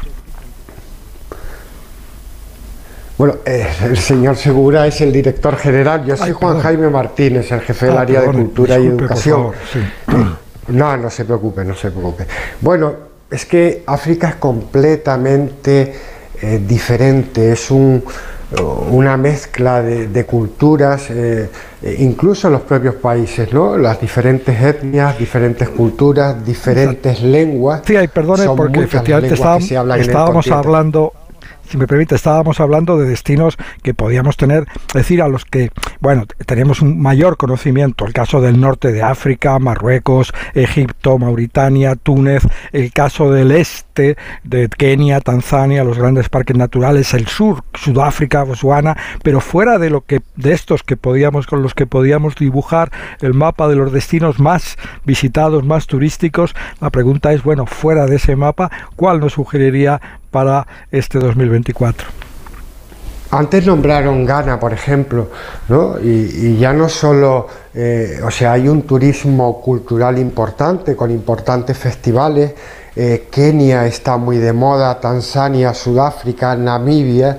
Eh, hay países donde lamentablemente eh, hay conos de inseguridad importantes que no se recomiendan viajar. República Democrática del Congo, habría que tener mucho cuidado, pero sí que hay muchísimos destinos. Como comenté anteriormente, África es muy diversa y, pueden viajar, o sea, cada país ofrece cosas completamente diferentes, culturas diferentes, lenguas diferentes. Eh, no sé, podría hablar de Zimbabue también. Eh, cerca de Canarias está Senegal, que es un gran país. O sea, hay muchísimos países que se pueden visitar y que tienen una oferta cultural y, y, turística importante. Juan Jaime Martínez, jefe del área de Cultura y Educación de Casa África. Gracias por acompañarnos. Buenos días. Muchísimas gracias. Ahora es la 1 y 21, las 12 y 21 en Canarias y las 3 y 21 en Tanzania. Para allá que nos vamos a saludar a Aida Tomás. ¿Qué tal, Aida? ¿Cómo estás? Buenos días. Hola, buenos días. ¿Qué tal, gente viajera? Directora general de la oficina de Cananga en Tanzania. Eh, es un país de, los que nos decíamos que nos decía Mariano, ¿no? Esto sí que está en el mapa de los destinos, sobre todo de naturaleza que queremos recorrer. Eh, hay además varios grupos etnolingüísticos diferentes, aunque conocemos sobre todo a los masáis. Más allá de los viajes de naturaleza, Tanzania es conocido sobre todo por los safaris. ¿Qué tipo de viajes más en contacto con las personas, con las comunidades que viven allí podríamos organizar? A ver, como has dicho, los Masai son ah, la sociedad más conocida por el público mundial, ah, pero bueno, en Tanzania hay más de 120 comunidades diferentes, de las cuales yo he elegido tres que visitamos en nuestras rutas Memorias de África, Lago Victoria y los Tanzania Confort y Aventuras, no solo porque Mm, las vistamos nosotros, sino porque también creo que son muy representativas.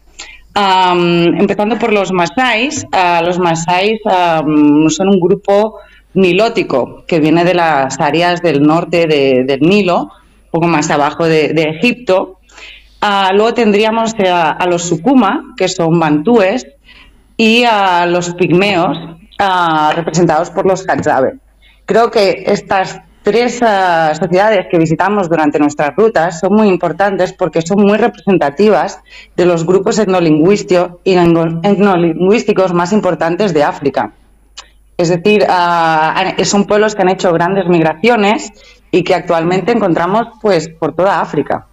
Mariano, decíamos lo importante que es ah. conocer también a, las poblaciones autóctonas, ¿no? originarias, y, hacer que el turismo sirva de fuente económica para que haya desarrollo, pero sin desnaturalizar su estilo de vida, ¿verdad, Mariano?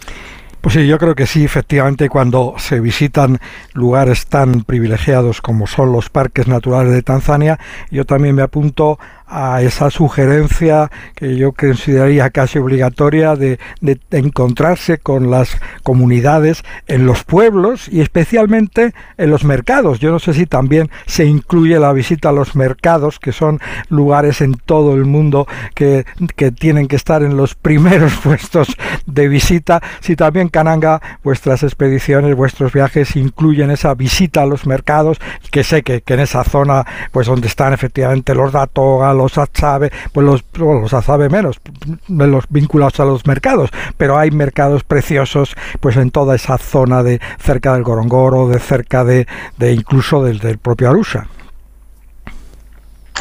Sí, sí, por supuesto, los mercados es una visita obligatoria, es un lugar de intercambio, es un lugar cultural uh, muy importante. Entonces, eh, nosotros visitamos uh, mercados en Lago Victoria, en Arusha, uh, muchas veces hay días libres y la visita es vamos al mercado, vamos a tomarnos una cerveza al bar local, porque no solo es visitar a los pueblos tradicionales en zonas remotas, es también visitar el África diversa que hablaba antes Jaime.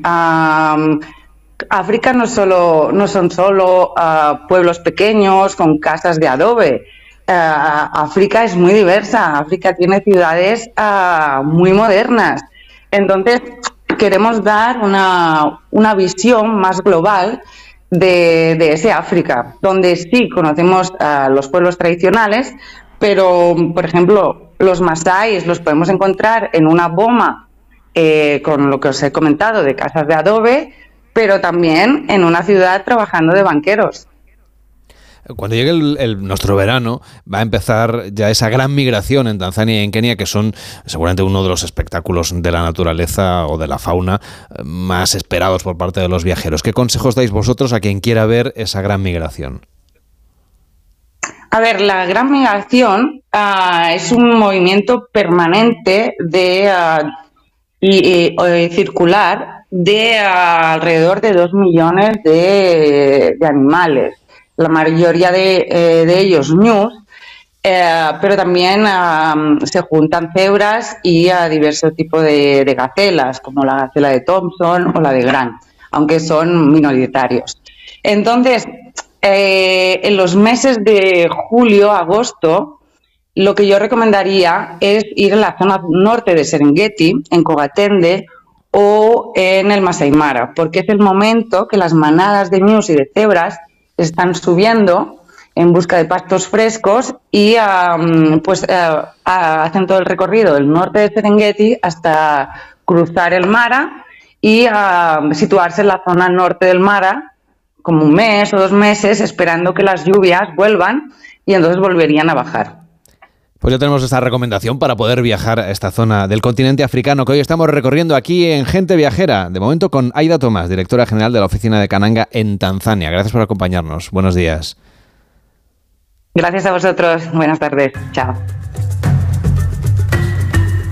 Tanzania, claro, ya son las 3 de la tarde, efectivamente. Otra forma de conocer el continente africano es hacerlo a través de sus paisajes naturales. Nos acompaña José Manuel La Peña, que es responsable para Europa y Latinoamérica de Maniago Safaris. ¿Qué tal? Buenos días. Hola, José Manuel no nos escucha José Manuel. Con él queríamos hablar de cómo visitar, por ejemplo, Kenia, que además Mariano es un destino bastante popular entre aquellos primeros viajes de naturaleza a África. Ahora, desde el mes de enero, hay un cambio de normativa que pone más fácil el viaje y es que ya no hace falta sacarse un visado como antes, sino que se puede hacer un trámite mucho más sencillo, que eso facilita muchísimo, ¿verdad? Los viajes, las conexiones ahí donde vayamos. Claro que sí, los visados que, que siempre, bueno, es un, un, problema, efectivamente cuando además tienes cambias de, de, país, por ejemplo, es más, muy fácil y es una tentación combinar un viaje entre Kenia y Tanzania, hay que dedicarle días, pero bueno, son no, países que están, que son vecinos y no es ninguna disparate, digamos, desde Nairobi y o por cruzar a la zona norte de Tanzania, bueno, que como decían antes, para, porque además los parques son muy diversos, por ejemplo, toda la zona del Amboseli eh, es frontera limítrofe con la zona de Sinja en el Kilimanjaro, donde se rodó una película famosa hace muchos años, Atari, mm. de, de, John Wayne. Atari que tiene unas imágenes de Arusa que no coinciden para nada con la de Arusa actual. Es una Arusa tranquila y ahora es una explosión de vida, como recordaba nuestro anterior interlocutor, lo que hay en, en, en Arusa, buen lugar para tomarse esa cerveza. Y esto de que no haya ahora visado para, para Kenia, pues eh, merece la pena. También se han simplificado los visados, por ejemplo, en toda la zona de Zimbabue, Zambia, en la zona de las cataratas y, y en otras partes también de, de, África que merece la pena visitar. Ahora sí que está con nosotros José Manuel La Peña. ¿Qué tal? Buenos días. José Manuel, no tenemos suerte hoy con la conexión con José Manuel, que además, que, además de, de, llevar safaris en Kenia, también es el cónsul honorario de la República de Seychelles, que esta es otra África completamente distinta, la de las Islas Paradisíacas, ¿verdad? Sí, bueno, está, eh, está sí, efectivamente, es otra, otra, otra África otra África también muy soñada, ¿no? La, los paraísos de Seychelles, de Mauricio, de las Islas Reunión, de las Comores, por ejemplo. No, no, hay islas que tienen un gran atractivo eh, para el mercado español, como pueden ser Zanzíbar, eh, que este año que hay vuelos charter incluso hasta Zanzíbar, está Seychelles, el Mauricio, y otras, como decía, que tienen muy hecho atractivo para otros mercados, por ejemplo, que son objeto de deseo para, para Francia, por ejemplo, el caso de las Comores eh, muy cerca también, relativamente cerca de las cosas, costas africanas, o las quirimbas para el mercado portugués, que están, digamos, cerca de las costas de Sudáfrica. Bueno, tendremos ocasión en, otro, en otra jornada de poder hacer esta entrevista para hablar con él de estos destinos africanos. Hoy queríamos hacer esta aproximación al continente africano y ahora hacemos un salto. Nos vamos a ir a América del Norte.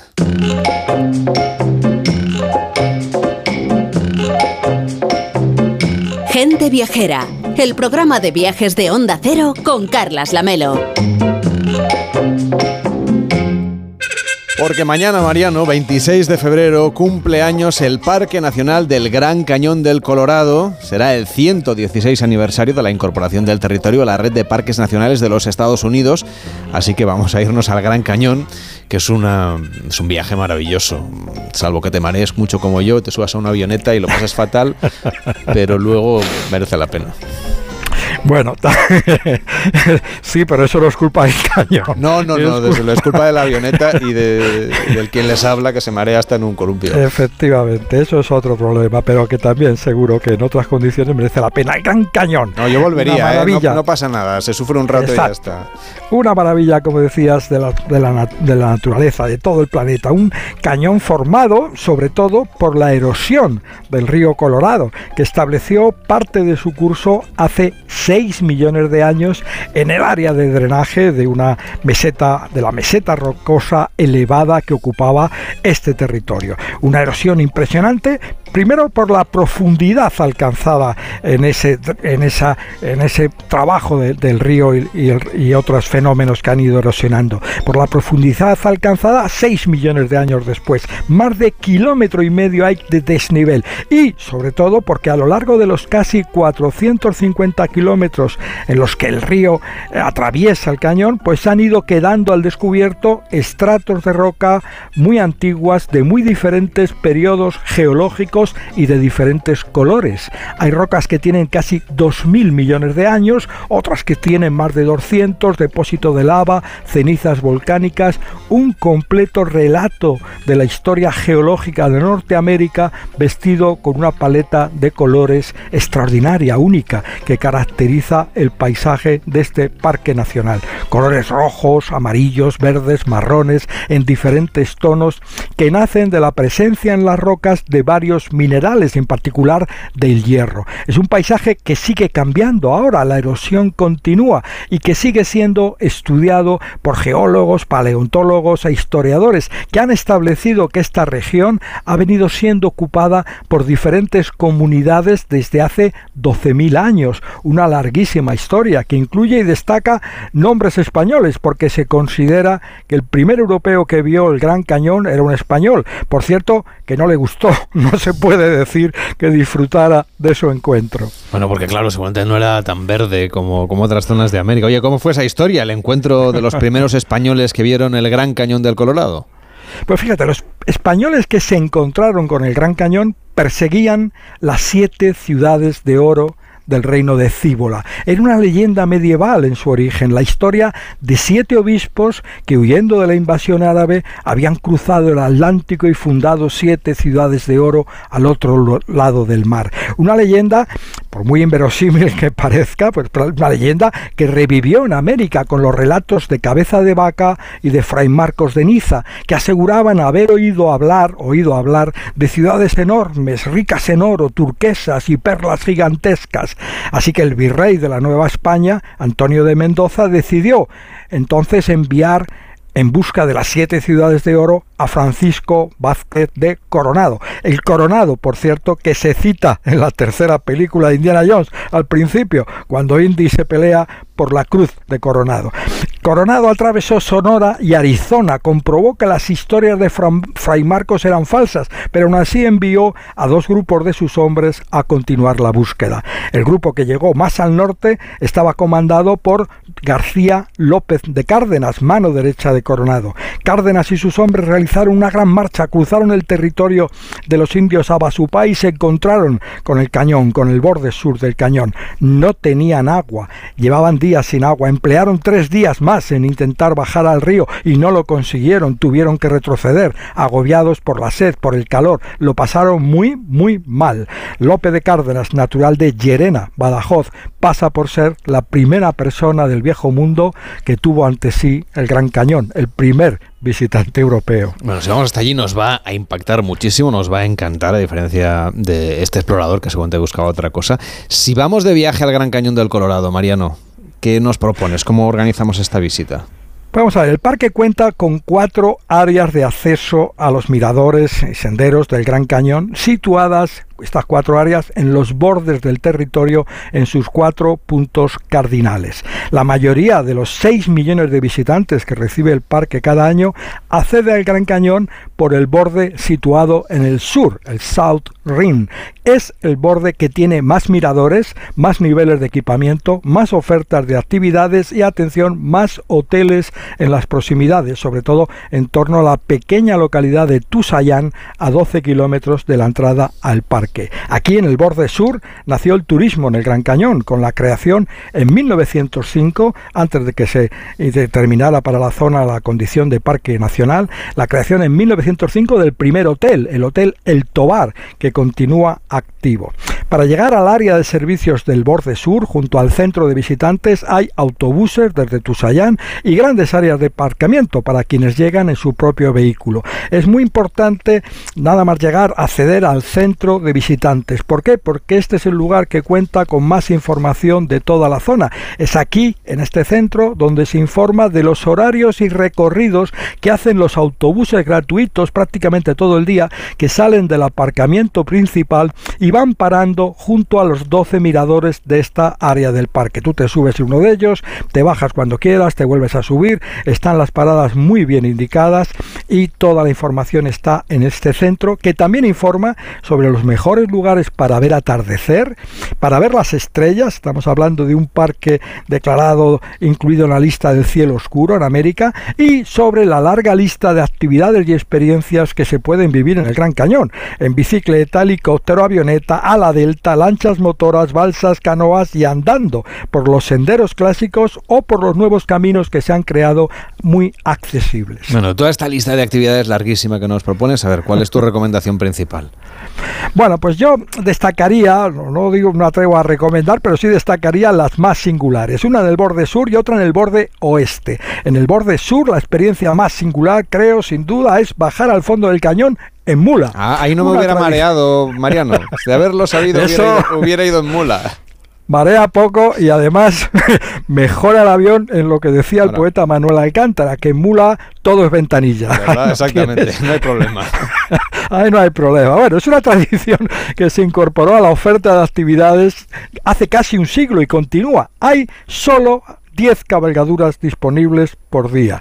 La bajada al fondo del cañón en mula se realiza en un viaje de dos días, con estancia de noche en Phantom Ranch, el rancho fantasma, un alojamiento rústico, histórico, el único que hay, el único posible en el fondo del Gran Cañón al otro lado del río. Hay dos largos puentes de hierro para cruzarlo. Es una muy atractiva experiencia, no hay duda, pero atención porque hay cola. Esta semana en la que estamos se ha abierto el plazo para optar a las plazas disponibles en marzo de 2025, del año que viene. O sea, hay que apuntarse con más de un año de anticipación. La otra actividad que destacaría, más fácil y sin tanta anticipación, es pasear por la pasarela Skywalk. construida en el extremo de un mirador con la forma de un semicírculo que en gran parte, cuidado, sobresale sobre el vacío. Te permite pasear sobre un suelo de cristal transparente a 1300 metros de altitud sobre el fondo del cañón. Tampoco, esto si da vértigo la avioneta, esto cuidado porque también puede dar mucho vértigo. Por ejemplo, a mí es una que no se me ocurriría, pero se destaca, es muy singular. Está cerca del borde oeste, dentro de la reserva india de los Hualapai, 400 kilómetros al oeste del borde sur del que hablábamos y unos 200 kilómetros al este de Las Vegas, donde también hay varias empresas que ofrecen vuelos en avioneta y helicóptero para sobrevolar el Gran Cañón. Que es una muy buena propuesta, ¿eh? Yo lo pasé mal, pero repetiría, ya lo digo, ¿eh? Lo de avioneta, también el, el helicóptero, o sea, que tiene usted las dos opciones. En el helicóptero yo no me mareo, pero en, en, es que la avioneta sube y baja mucho. Mariano, o no sé, Sí, tuve sí, mala suerte, acuerdo, no lo sé, estoy- vamos, no- estoy de acuerdo que la- la avioneta, está, saltando ahí todo el rato. Bueno, a ver, vamos a ponerle música a este viaje al Gran Cañón del Colorado. Pues venga, un tema del grupo que se llama Arizona y el tema se llama Moving On, sigue adelante y quiere expresar con su letra lo que significan para estos músicos las tierras de Arizona, un lugar que ha vencido y vence al tiempo, siempre delante, Moving On, desde el Gran Cañón del Colorado en Arizona.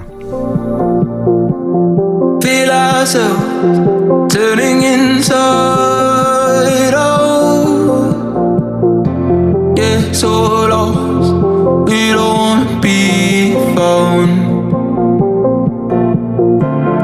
Kings and queens of our own ghost towns.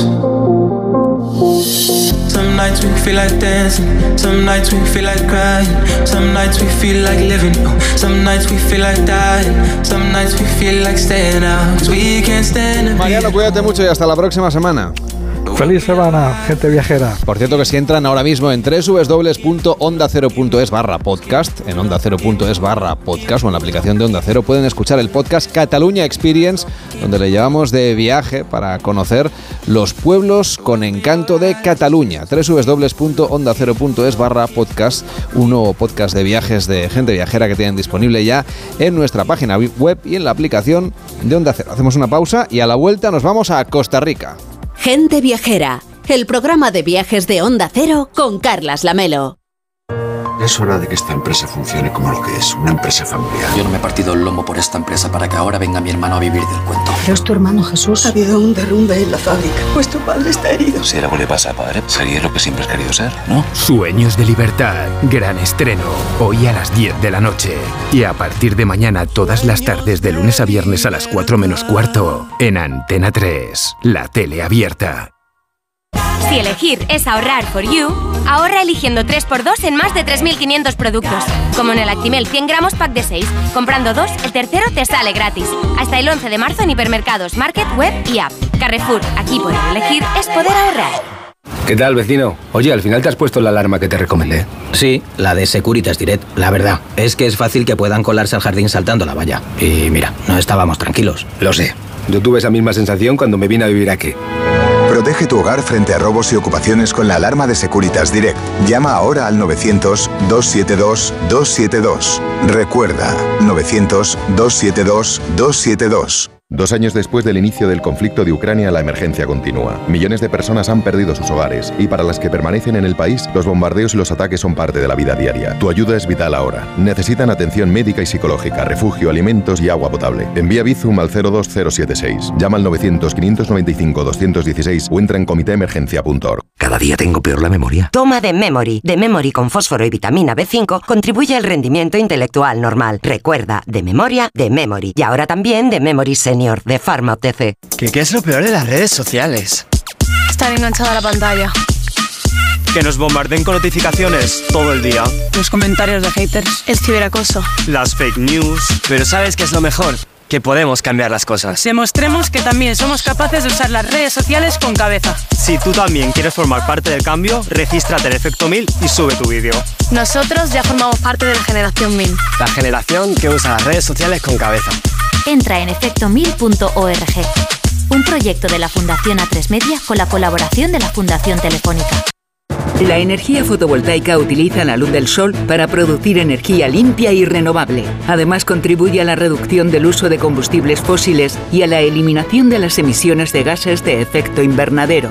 Hay muchas familias luchando por alcanzar este modelo energético que contribuye a que tengamos un planeta mejor. En apoyo a las familias pioneras de la energía fotovoltaica en España, el miércoles 28, el programa Julia en la Onda se traslada a Navarra y se emitirá en directo desde el Centro Cultural de Tafalla, con el patrocinio de Ampier. El 28 de febrero, a partir de las 3 de la tarde, Julia en la Onda desde Tafalla, con Julia Otero. Te mereces esta radio. Onda Cero, tu radio. Este lunes, con motivo del 25 aniversario de La Razón, el programa Más de Uno se emitirá desde la sede del periódico. Tienes la oportunidad de asistir como público llamando al 91 324 7032. Carlos Alsina y los colaboradores del programa estarán en directo en la sede del periódico en un programa especial que no te puedes perder. Este lunes, Más de Uno desde la sede de La Razón en su 25 aniversario, con Carlos Alsina. Te mereces esta radio. Onda Cero, tu radio. En Onda Cero, gente viajera. Carlas Lamelo. Cuando pensamos en un viaje relacionado con la naturaleza, se nos viene a la cabeza enseguida Costa Rica. A pesar de su extensión reducidita, pues guarda infinidad de tesoros muy variados, merecen ser conocidos. Y quien lo conoce muy bien es Ángel Martínez Bermejo. ¿Qué tal Ángel? ¿Cómo estás? Buenos días. Hola, buenos días, Carlas. Bueno, es un lugar al que hay que ir cuando uno tenga ocasión, sobre todo si le gusta la naturaleza. Sí, bueno, está claro que Costa Rica se ha convertido en la meca del turismo de naturaleza y desde luego es uno de los mejores lugares para conocer el neotrópico, que es esa región biogeográfica que se extiende por las tierras tropicales americanas. Costa Rica tiene una extensión semejante a la de Aragón, pero ofrece una, inmensa, una inmensa variedad de climas y paisajes. Si nos preguntamos cómo es posible que una extensión tan pequeña, que en una extensión tan pequeña existan más variedades de mariposas que en toda África o más especies de pájaros que en Canadá y Estados Unidos juntos, pues la respuesta hay que buscarla en su situación geográfica. Costa Rica forma parte del puente natural que une las dos Américas y la vida natural de ambas se ha desarrollado allí al mismo tiempo. Además, el gran número de microclimas permite crear distintos hábitats para todo tipo de flora y fauna, y no es de extrañar si la cumbre del Cerro Chirripó, con más de 3.800 metros, se encuentra a menos de 50 kilómetros del Pacífico. Desde luego, eh, la diversidad está garantizada eh, cuando vayamos por allí, aunque hay kilómetros eh, por recorrer, tampoco es un país muy grande, es decir, que con un viaje normal hay que tener en cuenta que Costa Rica está lejos, pues realmente podemos hacernos una idea bastante generosa de cómo es este lugar. Sí, bueno, y la variedad es fabulosa. Por ejemplo, te voy a dar un ejemplo. El Parque Nacional Braulio Carrillo, eh, eh, ahí tienes toda la variedad que puedes encontrar desde los 2.900 metros de la cumbre del volcán Barba a casi el nivel del mar de las tierras calientes caribeñas. Las posibilidades realmente son infinitas y además todas son excelentes porque ya que más de una cuarta parte de la extensión del país está protegida como parques nacionales o con otras formas de protección. Por cierto, eh, Costa Rica no es el país al que vamos más los españoles cuando viajamos por naturaleza. Es un país que todavía está bastante por descubrir. Sí, bueno, no es el primer destino americano para el viajero español y yo creo que es que seguimos el modelo definido por ese primer viajero europeo al continente, que es un tal Cristóbal Colón, uh -huh. que solo fue a lo que ahora es Costa Rica en su cuarto viaje a América y que no pasó allí más de dos semanas. Es una pena porque si dedicáramos un día a cada parque nacional, en 15 días solo veríamos la mitad de los parques de este país. O sea, para que se hagan ustedes una idea, en un país que es pequeño, eh, en realidad la cantidad de biodiversidad que podemos encontrar, esa naturaleza que se convierte en el eje de cualquier itinerario, de cualquier viaje que hagamos a Costa Rica. Sí, y lo que está muy bien, pero también debemos de saber que un recorrido basado exclusivamente en visitas a parques y actividades en plena naturaleza, ya sea tirolinas, rafting, paseos por puentes colgantes entre las copas de los árboles, caminatas con guías a cascadas y volcanes, o paseos en lanchas por, por manglares o a caballo por las playas, puede convertirse primero en un viaje de precio bastante elevado y luego de estar metido en un circuito que es ajeno a la vida costarricense. No viene a cuento, por supuesto, de todos estos atractivos, pero creo que sí deberíamos dedicar algo de tiempo a conocer la cultura y la vida local. Costa Rica es mucho más que naturaleza. Desde luego, luego lo vamos a ir comentando, pero eh, me gustaría que dieras algún consejo para que la gente viajera pueda organizarse un viaje a Costa Rica, para preparar ese itinerario a este país americano. A mí me gustaría ampliar el foco a la hora de preparar este itinerario y y pensar un poco en, la cultura y en la historia. Esta parte de Centroamérica aparece normalmente como un vacío en la historia precolombina, pero eso no es así. En San José, la capital, podemos visitar los museos del jade y del oro precolombino. En el sur de Costa Rica podemos conocer las huellas de la cultura diquí, sobre todo sus extraordinarias esferas de piedra, algunas de las cuales alcanzan los dos metros y medio de diámetro.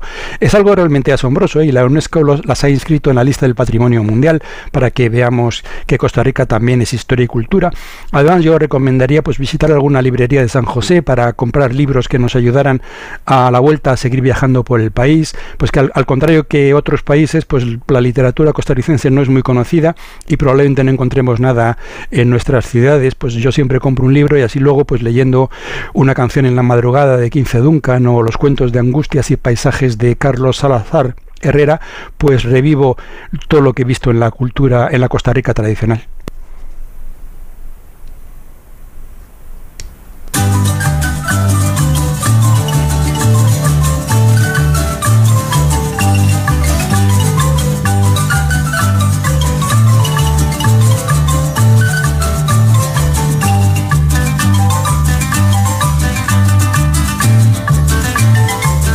Dónde podemos ver, Ángel, esa cultura tradicional costarricense para combinarla con actividades, con naturaleza y sobre todo disfrutar de este viaje? Pues mira, en el Valle Central, que es donde se encuentra San José, podemos asomarnos a la cultura cafetalera. Aquí el café es el verdadero grano de oro y su cultivo fue a partir del siglo XIX lo que permitió a los campesinos costarricenses salir de la pobreza. El café fue el germen de la clase media y es la base de la cultura tradicional tica. Se puede recorrer los cafetales, conocer el modo de vida de la gente que trabaja en esta región, porque así nos hacemos una idea de este país y también alcanzamos alguna de las claves que lo hacen para ver qué es, por qué están diferentes sus vecinos. Se puede hacer un tour visitando algún cafetal y aprender sobre el proceso que lleva a producir pues es este el producto sin el cual muchos no podríamos vivir ahora. De paso podemos visitar algún pueblo de la zona, conocer de primera mano la vida de, la gente. Una buena opción es comer en los pequeños locales que hay en los mercados municipales, por ejemplo, probar el casado, que es este plato de arroz con judías negras, patata, plátano, plátano frito y quizá carne o pescado. Y durante los trayectos se puede apreciar pues otra de las costumbres ticas, que son los puestos de venta junto a la carretera, pues ya sean de fruta, de dulces, de queso. Y por ejemplo, la fertilidad de estos campos se debe a la, en parte la actividad volcánica, así que cuando nos asomemos en estos viajes de naturaleza al cráter de algún volcán, y eso es posible hacerlo muy fácilmente en diferentes lugares de Costa Rica, pues disfrutaremos del espectáculo de la naturaleza sabiendo algunos de sus efectos positivos. Venga, apuntado visitar los cafetales del Valle Central, pero seguro que hay otros lugares de Costa Rica a los que podemos acercarnos para conocer esa vida tradicional. Pues mira, en la mayoría de los viajes a Costa Rica acabamos pasando por la península de Nicoya, en el norte de la costa pacífica. ¿Por qué? Pues porque ahí está la mejor oferta hotelera, están las mejores playas, ahí se puede ver tortugas, se pueden hacer muchas otras actividades. Pero también podemos asomarnos a la cultura de los sabaneros de Guanacaste. El sabanero es el vaquero, el trabajador de las estancias ganaderas y es el personaje característico del arte popular. Todo el folclore de la zona, ya sean bailes o canciones, esta musiquita que acabamos de oír, la gastronomía, la indumentaria, las ferias, los rodeos, todo gira en torno a su forma de vida, que está forjada en la soledad de las haciendas. Es, junto al de los cafetaleros, el otro eje de la Costa Rica tradicional, la que vive ajena al boom del ecoturismo. Todo ello se da en esta zona, la de Guanacaste, en la península de Nicoya, porque es con mucha diferencia la más seca y llana del país y por tanto donde es más sencillo establecer las explotaciones ganaderas. Con suerte, en alguna parada que hagamos en algún pueblo, pues veremos detalles de esta vida tradicional de los sabaneros, como el juego de la cinta, cuando los jinetes tienen que ensartar al galope una punta en una arandela que cuelga de una cuerda, en los días de fiesta se organizan rodeos y los hombres demuestran su coraje montando toros salvajes y puedo asegurar que asistir a una de estas fiestas es una de las mejores maneras de pasar una tarde en Costa Rica.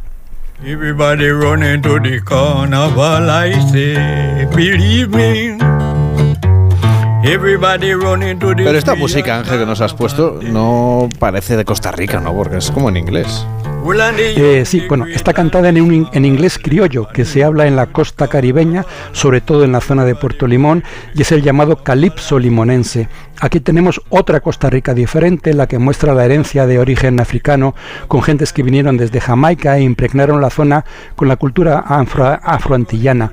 En el Parque Nacional Tortuguero se vive el Caribe de playas de arena negra y más al sur, pues más allá de Puerto Limón, se disfruta de no hacer nada tumbado en una hamaca en la playa de Cahuita mientras oímos esta música. Nos contagiamos también del ritmo de los perezosos que se mueven lentamente. Allí fue el primer lugar donde yo vi a este animal. Y si ellos pueden hacerlo el caminar lentamente, nosotros también deberíamos adaptarnos a las costumbres locales aunque sean las de los animales. Pues es una muy buena propuesta, conocer más a fondo no solamente la parte vinculada con la naturaleza, sino también la cultura y la forma de vida de Costa Rica, el destino al que hoy hemos viajado con Ángel Martínez Bermejo. Hasta la próxima, buenos días. Un saludo a todos. Seguimos aquí en Gente Viajera, nos sigue en onda 0.es barra Gente Viajera y puede escucharnos a la carta siempre que quiera, también en la web y en la aplicación de Onda Cero. Gente Viajera, el programa de viajes de Onda Cero con Carlas La Onda Cero. Que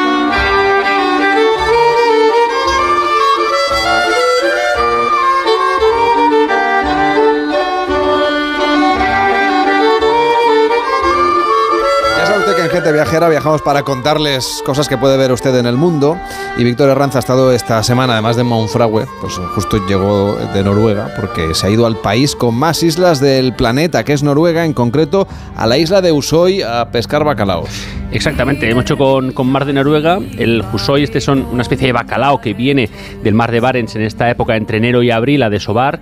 Y entonces es un, es un bacalao de una calidad excelente. Y la verdad que lo tienen muy bien controlado las especias y, todo el tema del, cocinado y tal, la verdad que lo trabaja muy bien. Pero solo lo has pescado, no lo has cocinado, pero si te lo has comido. No, bueno, yo solo me lo he comido. Ah, pero pescarlo también, ¿no? Sí, sí, sí. sí alguna foto te has hecho con un bacalao. Y fue durillo, ¿eh? Porque salimos como a las 2 de la mañana, según llegamos de 12 horas de viaje, nos embarcamos en Jusoy con una tormenta de nieve y de, y de viento y fuimos directos por el, por el océano glacial ártico hacia la península de, de Svalbard y el, y el mar de Barents. estaría, estaría fresquito. Sí, sí, hacia, bueno, fuera del barco, porque te digo, oye, no he pasado más calor en mi vida, la Melo, que en Noruega, porque tienen la calefacción eh, a 40-50 grados. fuera hace como menos 6, menos 12, pero dentro de los barcos y dentro de las casas, oye, la calefacción a tope. ¿Y has visto auroras boreales? Tuve la suerte de ver auroras boreales en, en una zona que se llama Ham, que es donde estaba el hotel, unas cabañitas ahí frente al mar, en medio de un, de un fiordo, y aunque estaba nublado, hay que decir a los oyentes que tengan paciencia cuando vayan a ver las auroras, porque nunca sabes cuándo te van a venir. Nosotros teníamos dos aplicaciones y, la verdad que llegaron de un momento al otro. Pues has tenido suerte. Nos lo cuentas otro día con un poquito más de tiempo aquí en Gente Viajera. Ahora llega Juan Diego Guerrero y noticias fin de semana. Vuelve Gente Viajera el próximo sábado y el próximo domingo. Feliz tarde del día de hoy, de domingo.